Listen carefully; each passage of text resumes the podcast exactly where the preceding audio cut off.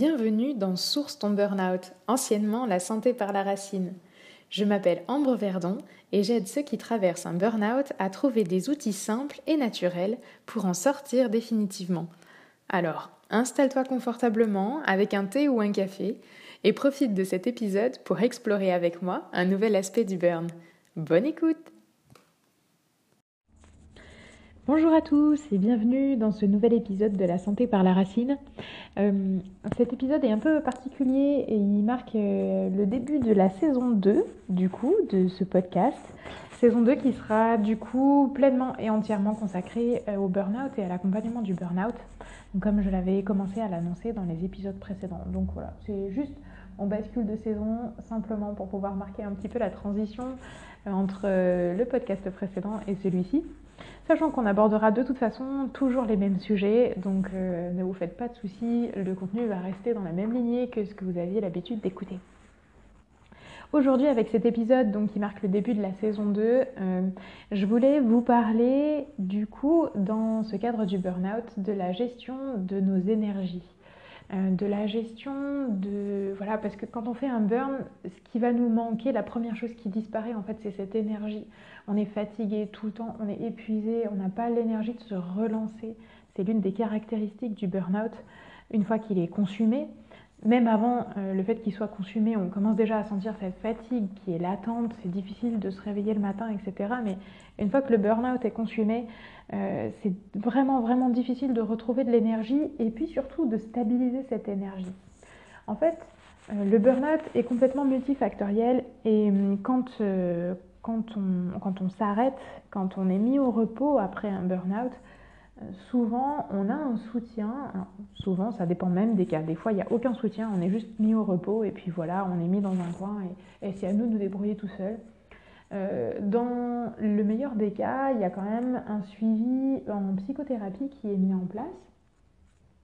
Et du coup, on se pose beaucoup de questions euh, d'un point de vue euh, gestion émotionnelle, risque psycho-émotionnel. On parle beaucoup de risque psycho-émotionnel au travail, etc. Et en fait, on oublie complètement euh, une partie qui est énorme et qui est importante, qui est la partie physique et métabolique. Euh, le burn-out, c'est l'effondrement du corps, c'est le corps qui dit non alors que l'esprit continue d'y croire. L'esprit, lui, il continue d'y croire. Donc oui, il y a une problématique de positionnement au niveau de l'esprit qui ne veut pas lâcher son truc. Et ça, c'est pris en charge par les psychothérapies. Mais qui s'occupe du corps qui s'est effondré? Qui s'occupe du métabolisme qui s'est arrêté, du corps qui a dit non mais moi j'en peux plus, je suis au bout du bout du truc. Voilà. Et souvent, c'est un aspect qui est oublié dans la prise en charge du burn-out. On pense à apaiser les émotions parce qu'il y a une hypersensibilité et ça explose, mais on oublie complètement d'accompagner le corps et le métabolisme. Et c'est ce qui fait qu'en fait, on a du mal à récupérer d'un burn-out. C'est ce qui fait qu'on a du mal à retrouver son énergie et qu'on a du mal à retrouver une énergie stable. En fait, en tant qu'être, notre esprit, notre corps et tous les différents niveaux qui sont entre ces deux, on va dire ces deux extrêmes, c'est nous, c'est une seule et même entité, c'est une seule et même personne. C'est juste que notre esprit va dire quelque chose, notre émotionnel va dire la même chose, mais à sa manière. Notre métabolisme va dire la même chose, mais à sa manière, et notre corps va enfin dire la même chose, mais à sa manière aussi. Donc, dans ce podcast aujourd'hui, j'avais envie euh, de pouvoir échanger avec vous sur ben, du coup ces différents niveaux un petit peu d'impact qui sont, générés par le burn-out et, et, de pouvoir vous amener à réfléchir un petit peu sur comment est-ce que vous abordez et comment est-ce que vous accompagnez ces différents niveaux euh, qui ont leur propre fonctionnement, leur propre énergie, leur propre gestion quand tout ça s'est effondré. Donc au total, moi j'ai identifié euh, euh, cinq, niveaux principaux qui, à mon sens, sont vraiment essentiels à accompagner après un burn-out. Il y a le niveau physique, c'est le niveau du corps. D'accord? Il va y avoir le niveau métabolique, où là on est plus dans la gestion des balances hormonales, des micronutriments, des réactions chimiques, tout ça. Il va y avoir euh, la ressource temporelle qui, à mon sens, est très importante, puisque souvent le burn-out amène des distorsions et, des perceptions temporelles qui sont un petit peu étranges. Et le temps, c'est une ressource. Euh, il va y avoir l'énergie et les ressources sensorielles. qui sont complètement occultés et qui sont, qui sont pas du tout accompagnés euh, dans les suites de burn-out. Et puis enfin, il y a tout ce qui va être niveau émotionnel et énergie émotionnelle. Donc vous avez le physique, le métabolique, le temporel, le sensoriel et l'émotionnel. Et à chacun de ces niveaux, eh bien, il y a des déséquilibres, il y a une énergie qu'on peut réapporter, il y a des choses auxquelles il faut réfléchir, des questions qu'il faut se poser pour pouvoir accompagner tout ça euh, et du coup avoir des outils pour pouvoir mieux gérer son énergie demain. Le burn, c'est quelque chose de multifactoriel. C'est pas en résolvant un problème, on va résoudre la totalité de la problématique du burn. Le burn, il est tellement important, il a pris tellement de place, on a été tellement loin dans l'épuisement métabolique qu'en fait, il touche tous les différents niveaux de l'être. Donc, il faut apporter des solutions et des réparations à tous les niveaux de l'être. D'accord? On ne peut pas se dire euh, la totalité de la maison a brûlé et du coup, je vais refaire que la chambre parce qu'elle est au deuxième étage et que c'est elle qui a la plus jolie vue. D'accord? Il faut refaire la totalité de la structure de la bâtisse. Il faut, tout rénover, il faut réapporter de la lumière, de l'énergie, du fonctionnement, de l'électricité à tous les niveaux. Et bien là, c'est pareil. Sur ces cinq niveaux, il faut réfléchir, il faut se poser des questions et il faut essayer d'apporter un rééquilibrage. Donc, pour le premier niveau, le niveau physique, par exemple, moi, ce sont les fondations d'une maison, donc les fondations d'un être. Le physique, c'est votre corps, d'accord euh, pour moi, c'est important, quand on accompagne le physique, de pouvoir lui laisser la possibilité de euh, se gérer, d'apprendre à gérer cette énergie physique. Elle se gère avec des phases d'activité, des phases de mouvement, des phases de mise en action quand on est dans la journée, quand on va au travail, etc. Euh, des phases d'activité physique plus intenses quand on fait du sport. Et là, on peut se poser la question de est-ce que je pratique une activité physique qui est adaptée? Il y a des activités physiques qui nous fatiguent, qui nous permettent de nous défouler, de décharger, qui sont peut-être très intéressantes quand on est en phase de burn-in, donc avant l'effondrement métabolique. Euh, c'est quand on va courir euh, très très vite, qu'on fait des sprints, euh, c'est quand on a besoin d'aller faire du fitness jusqu'à en tomber par terre, c'est quand on a besoin d'aller taper dans un sac de frappe, quand, voilà, quand on est sur en fait une pratique sportive qui est agressive et qui permet, dans cette agressivité contrôlée et maîtrisée, elle permet de dissiper les tensions internes. C'est une activité physique qui nous dépense beaucoup et qui permet de gérer la production de cortisol et qui nous permet aussi de gérer la production d'endorphines. Donc le cortisol, c'est l'une des hormones du stress. Les endorphines, ce sont des, ça fait partie des hormones du bonheur. Donc voilà, il y a cette activité physique. Est-ce qu'elle est adaptée? Est-ce qu'elle est toujours adaptée? Est-ce que maintenant que je me suis effondrée, euh, dans mon métabolisme, est-ce que j'arrive encore à aller courir pendant deux heures, à faire des sprints? Est-ce que j'arrive toujours à tenir les performances que j'avais avant? En général, la réponse c'est non. Sachez qu'il y a aussi d'autres activités physiques qui sont plus douces et qui permettent de récupérer de l'énergie. Euh, la marche, la natation, l'escalade, euh, voilà, des pratiques comme le yoga, le pilate, des arts martiaux traditionnels que vous pouvez pratiquer doucement comme l'aïkido par exemple, ce sont des activités physiques qui permettent une récupération métabolique. Donc, ça permet de comprendre ce que c'est que la gestion de son énergie physique. Le sommeil aussi, c'est un aspect qui est très très important dans la gestion d'une énergie physique. Un sommeil qui n'est pas respecté, quelles qu'en soient les raisons, c'est, du coup, c'est une récupération qui ne se fait pas. Une récupération physique et une récupération émotionnelle. On en parlera sûrement dans d'autres podcasts, mais le sommeil, c'est vraiment un facteur qui est très très important dans la gestion de cette énergie physique. Donc apprenez vraiment à ressentir quand est-ce que vous dépensez de l'énergie dans le mouvement, quand est-ce que vous récupérez de l'énergie dans le mouvement. On n'est pas obligé d'être immobilisé pour récupérer de l'énergie. On peut récupérer de l'énergie en bougeant, mais en bougeant d'une certaine façon à une certaine vitesse. Et ça, ça s'apprend. D'accord? Il faut juste trouver euh, les bonnes activités qui permettent de nous apprendre la gestion de cette énergie physique. Ensuite, le deuxième niveau, comme je vous en parlais, c'est le niveau métabolique. Là, on est beaucoup plus sur les réactions chimiques à l'intérieur du corps. Donc on va parler de tout ce qui est détoxification de l'organisme, le nettoyage de l'organisme, pour pouvoir permettre un fonctionnement optimal. On est plutôt sur tout ce qui va être balance hormonale. Je ne parle pas nécessairement des balances hormonales sexuelles, c'est Très souvent, euh, c'est le premier exemple qu'on a à l'esprit.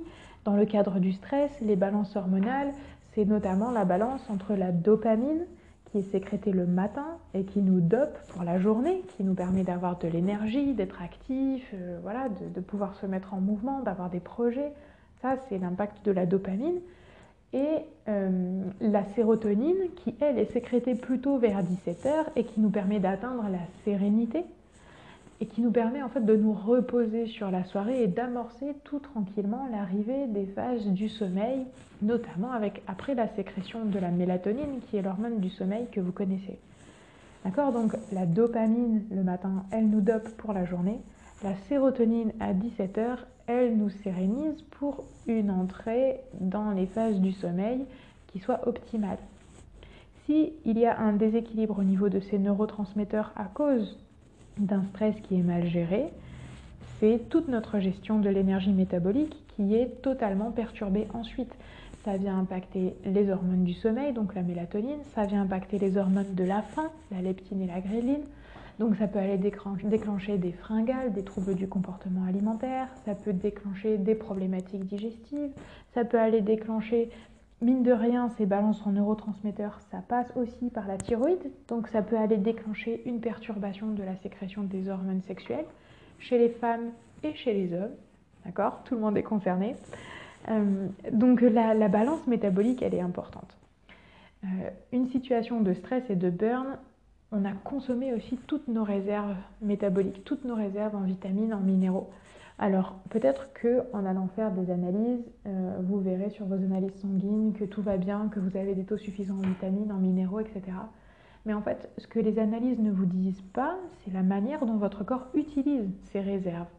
Et si votre corps utilise ces réserves en priorité pour lutter contre un déséquilibre métabolique, contre une, fabrication hormonale qui s'est emballée ou qui s'est effondrée, euh, qu'il l'utilise pour une réparation métabolique, en fait, euh, ce sont autant de vitamines et de minéraux qui ne sont pas disponibles pour faire fonctionner votre métabolisme classique de base. Donc c'est autant d'énergie métabolique qui n'est pas disponible pour vous, pour votre quotidien et pour ce que vous souhaitez faire dans la journée. Donc là aussi, c'est euh, un niveau métabolique qui peut paraître complexe. C'est pour ça qu'il s'accompagne avec des professionnels euh, de la santé ou des professionnels comme les naturopathes. Euh, ça s'accompagne et ça se stabilise et c'est important de le stabiliser parce que ça impacte l'équilibre physique dont on a parlé et les autres équilibres qu'on verra, qu'on verra un petit peu plus tard. Notamment l'équilibre émotionnel. Le troisième aspect qu'il faut apprendre à gérer, qu'on peut apprendre à gérer pour pouvoir mieux maîtriser son énergie, c'est euh, les ressources temporelles. Alors le temps en soi, c'est pas forcément euh, quelque chose, c'est pas forcément un. Alors le temps en soi, c'est pas forcément un niveau d'existence métabolique, euh, un niveau d'existence d'être.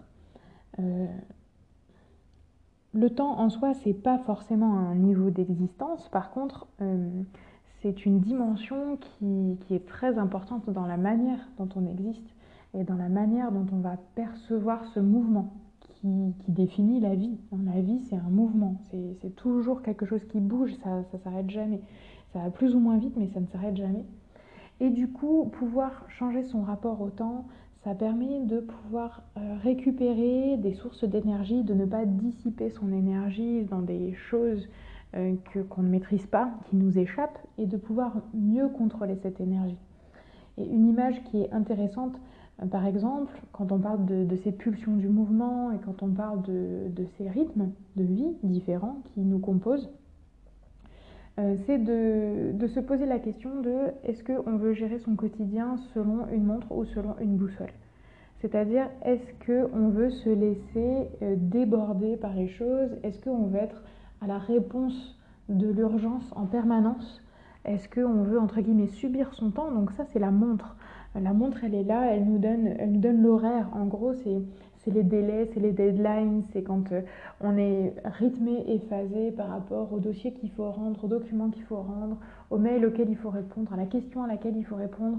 et que c'était pour, c'est pour dans 15 jours, puis finalement on se retrouve c'est pour dans une semaine parce qu'on a ce flot constant du quotidien. Euh, et puis euh, finalement c'est pour aujourd'hui, c'est ce qu'on doit faire aujourd'hui tous les jours, et puis en fait c'était pour hier, et puis on se fait complètement déborder, on est sous l'eau, on est submergé.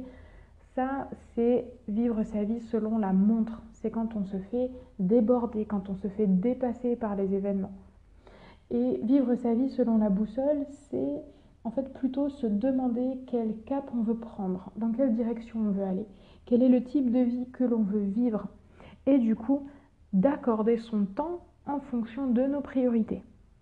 D'accorder le temps nécessaire à chacun des aspects de notre vie selon l'importance qu'il représente. D'accord Donc, du coup, ça permet d'être plutôt dans le pilotage de projet, dans le pilotage de sa vie. On n'est pas enseveli sous une tonne de choses à faire, mais on utilise les choses que l'on fait pour pouvoir aller dans une direction qui est souhaitée. Et du coup, on s'affranchit complètement de, de cette euh, notion, de cette sensation d'être pris dans, une espèce de flux quotidien qu'on n'arrive pas à gérer et, qui finalement finit par nous, nous emporter et nous sécher. Donc c'est une question qu'on peut se poser, euh, c'est un aspect qu'on peut aborder du coup euh, quand, on, travaille un burn, c'est de se dire quel est mon rapport au temps? Quelle est la vitesse à laquelle j'avance, quel est mon mouvement, quelle est ma pulsion de mouvement? Et euh, comment est-ce que je vis ce temps? Est-ce que j'ai l'impression de ne jamais avoir le temps? Ou est-ce que au contraire j'ai l'impression d'avoir le temps de, pouvoir respirer et de pouvoir avancer en maîtrisant ma propre vitesse? C'est pas parce qu'on est capable d'aller vite dans des tâches ou dans des projets qu'on a l'obligation d'aller vite dans ces mêmes tâches et dans ces mêmes projets c'est pas parce qu'on est capable d'enquiller et d'encaisser une, importante charge professionnelle ou une importante charge mentale ou une importante charge de responsabilité que ça veut dire qu'on a l'obligation d'encaisser cette charge. On peut aussi décider d'aller tranquille, d'avoir une période où bah ouais, c'est du temps pour soi. C'est pas du temps consacré aux autres, c'est pas du temps qui va servir à un projet, au projet de quelqu'un d'autre ou à quoi que ce soit. C'est du temps pour soi. Et cette énergie, elle est pour soi. D'accord? Donc, cette ressource temporelle, pour moi, elle est essentielle quand on travaille un post-burn, même si ce n'est pas euh, l'un des niveaux d'existence de notre corps ou de notre être. La ressource temporelle, elle détermine la vitesse à laquelle on vit. Elle détermine notre pulsion du mouvement. Donc, euh, se poser des questions sur notre rapport au temps, à mon sens, c'est essentiel. Le quatrième niveau, on revient dans nos niveaux de vécu, nos niveaux d'être. C'est un niveau qui est euh, purement sensoriel. Et je vais parler ici d'hypersensibilité. Donc j'ai déjà abordé un petit peu euh, ce sujet-là dans un podcast précédent dans la saison 1 qui parlait de l'hypersensibilité et de comment réussir un peu à la gérer. Si vous n'avez pas écouté cet épisode, je vous invite à retourner le faire. Donc ici, je ne parle donc du coup pas d'hypersensibilité émotionnelle, mais bien d'hypersensibilité sensorielle. Ça aussi, c'est un aspect qui est très très souvent négligé, voire pas du tout abordé. Euh, une hypersensibilité sensorielle peut très très vite amener à une saturation des sens. Une hypersensibilité sensorielle, c'est une absence de filtres, ou en tout cas des filtres euh, sensoriels qui sont plus bas. Je m'explique, je me réexplique pour ceux qui n'ont pas écouté le précédent podcast. Euh, je vais vous prendre l'image d'un son.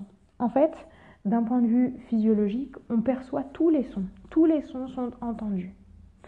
Sauf qu'on ne peut pas traiter tous les sons. D'un point de vue cérébral, intellectuel, on ne peut pas traiter le son de la voiture qui passe, de l'oiseau qui chante, de la tuyauterie qui glougloute, de la chaise qui racle, de son voisin qui discute, de ses collègues qui sont au téléphone, de soi-même en train de parler. Les sons de notre propre battement de cœur, de notre propre respiration, de notre propre mouvement, le jean qui frotte sur la chaise, etc. Tous les sons qui nous entourent, on les perçoit. Par contre, d'un point de vue intellectuel, on ne les traite pas. Le cerveau fonctionne avec des filtres sensoriels, c'est-à-dire que quand il reçoit toute cette masse d'informations, il va décider qu'est-ce qui est important et qu'est-ce qui ne l'est pas. Et en particulier, dans ces critères d'importance, le critère qu'est-ce qui est dangereux et qu'est-ce qui ne l'est pas, c'est super, super important. Ça fait partie des critères principaux. Une personne qui est déjà à la base naturellement hypersensible, elle a des filtres qui sont bas, qui sont abaissés. Donc elle va percevoir plus de choses et son cerveau va quand même traiter et analyser plus de choses que d'autres personnes qui ont des filtres qui sont, euh, qui sont plus normaux. Euh, et quand on est dans une situation de stress, le stress vient en plus amplifier cette hypersensibilité. Donc on peut se retrouver euh, avec quelqu'un qui était sur une gestion de filtre sensoriel classique et qui se retrouve avec une hypersensibilité à cause du stress. Pourquoi? Parce que quand on est stressé, le corps identifie un potentiel danger, veut se prémunir d'un potentiel danger et du coup il va abaisser nos filtres pour augmenter la quantité d'informations qui arrivent pour mieux identifier le problème et pour trouver plus rapidement des solutions. Donc en fait, euh, derrière euh, cet abaissement des filtres, on va déclencher une hypersensibilité sensorielle. Donc des personnes qui n'étaient pas hypersensibles peuvent devenir hypersensibles à cause du stress et du burn-out. Et alors, je vous laisse juste imaginer ce que ça peut donner chez des personnes qui étaient déjà hypersensibles et qui se retrouvent avec une disparition quasi totale de leur filtre sensoriel. D'un point de vue cérébral, ça explose. Ça explose, le cerveau n'arrive plus à pouvoir trier les informations, ça va donner beaucoup de problématiques de maux de tête, beaucoup de problématiques de saturation, un épuisement général parce que le cerveau est en permanence en train de traiter toutes ces informations. Et tout ça, ça va aller participer à la fatigue et à la génération de l'hypersensibilité émotionnelle, qui est la dernière étape. Voilà, donc posez-vous aussi la question là, où est-ce que vous en êtes au niveau de la saturation de vos sens? Est-ce qu'il y a des choses dans votre entourage, des images, des formes, euh, des, mouvements? Peut-être que de voir une voiture passer, ça vous fatigue. C'est que d'un point de vue visuel, vous êtes épuisé. Peut-être que d'entendre un certain type de son, votre collègue qui souffle en permanence sur son bureau, ou qui répond au téléphone, ou qui crie au téléphone, peut-être que ça, ça vous fatigue. C'est normal, c'est une saturation auditive. On peut avoir des saturations aussi euh, tactiles. On peut avoir des saturations euh, euh, olfacto-gustatives pour les personnes qui travaillent en restauration, par exemple. donc, donc, du coup, vraiment, il ne faut pas négliger cet aspect de saturation sensorielle. Ça génère une grande part de fatigue. Et apprendre à laisser la possibilité à ses sens de pouvoir se reposer, d'être dans des environnements qui ne sont pas saturés, qui sont doux, qui sont neutres, et qui permettent du coup le repos du système de traitement d'information, c'est important. Donc gardez-vous des espaces doux, des espaces neutres, des espaces où vos sens peuvent se reposer, où vos yeux peuvent se reposer, où vos oreilles peuvent se reposer. D'accord? Gardez-vous ces espaces-là, c'est vraiment très important. Et euh, le dernier niveau, à mon sens, qui est important d'être accompagné quand euh, on a vécu un burn-out, euh, c'est le niveau émotionnel. Et du coup, la préservation de l'énergie émotionnelle. Donc ça, c'est un niveau et un aspect qui est énormément accompagné dans les suites du burn. Il est accompagné en psychologie, en psychiatrie, en psychothérapie, en développement personnel, c'est quelque chose qu'on refait, qu'on refera pas. Je vous en parlerai assez souvent aussi dans ce podcast parce que c'est quand même assez essentiel dans la prise en charge du burn-out. Euh, la préservation de l'énergie émotionnelle, c'est vraiment le positionnement de soi par rapport aux autres et le positionnement de soi par rapport à soi. Donc c'est la gestion des émotions, la gestion des peurs, la gestion de la colère, la gestion de la culpabilité, euh, c'est la définition des projets de vie. Qu'est-ce que je souhaite pour moi? C'est quoi ma vie rêvée? Euh, Est-ce que ça correspond à un modèle, à une image? Euh, C'est dans le relationnel avec les autres. Pourquoi est-ce que je me sens mal à l'aise quand telle personne rentre dans la pièce? Pourquoi lui je l'aime? Pourquoi lui je l'aime pas? Pourquoi ça va? Pourquoi ça va pas? Voilà, c'est toute la prise en charge psycho-émotionnelle. dans les problématiques de burn-out reviennent très très souvent Enfin, vous me direz ce que vous en pensez, mais en tout cas, moi, je constate que très souvent reviennent les problématiques du savoir dire non et de pouvoir incarner ce non. Donc, de pouvoir poser des limites. Euh, les problématiques de gestion des peurs, les problématiques de gestion de la culpabilité. Si je ne fais pas quelque chose, euh, euh, ça veut dire que je ne suis pas capable ou, euh, je vais manquer aux autres ou il faut que je le fasse sinon c'est mal fait ou si je le fais pas euh, les autres vont s'effondrer, mon équipe va s'effondrer, mes patients, mes clients ils ont besoin de moi, etc. Donc on a cette dimension de la culpabilité. on a une mauvaise définition des projets de vie. Très très souvent, on ne sait pas trop où on veut aller en fait. on ne sait pas forcément trop ce qu'on veut faire. Ou au contraire, on a une certaine forme de rigidité sur le projet de vie qu'on peut avoir. On sait quel est notre projet de vie, on sait quel est l'objectif qu'on veut atteindre, et on a défini qu'un seul chemin pour y aller.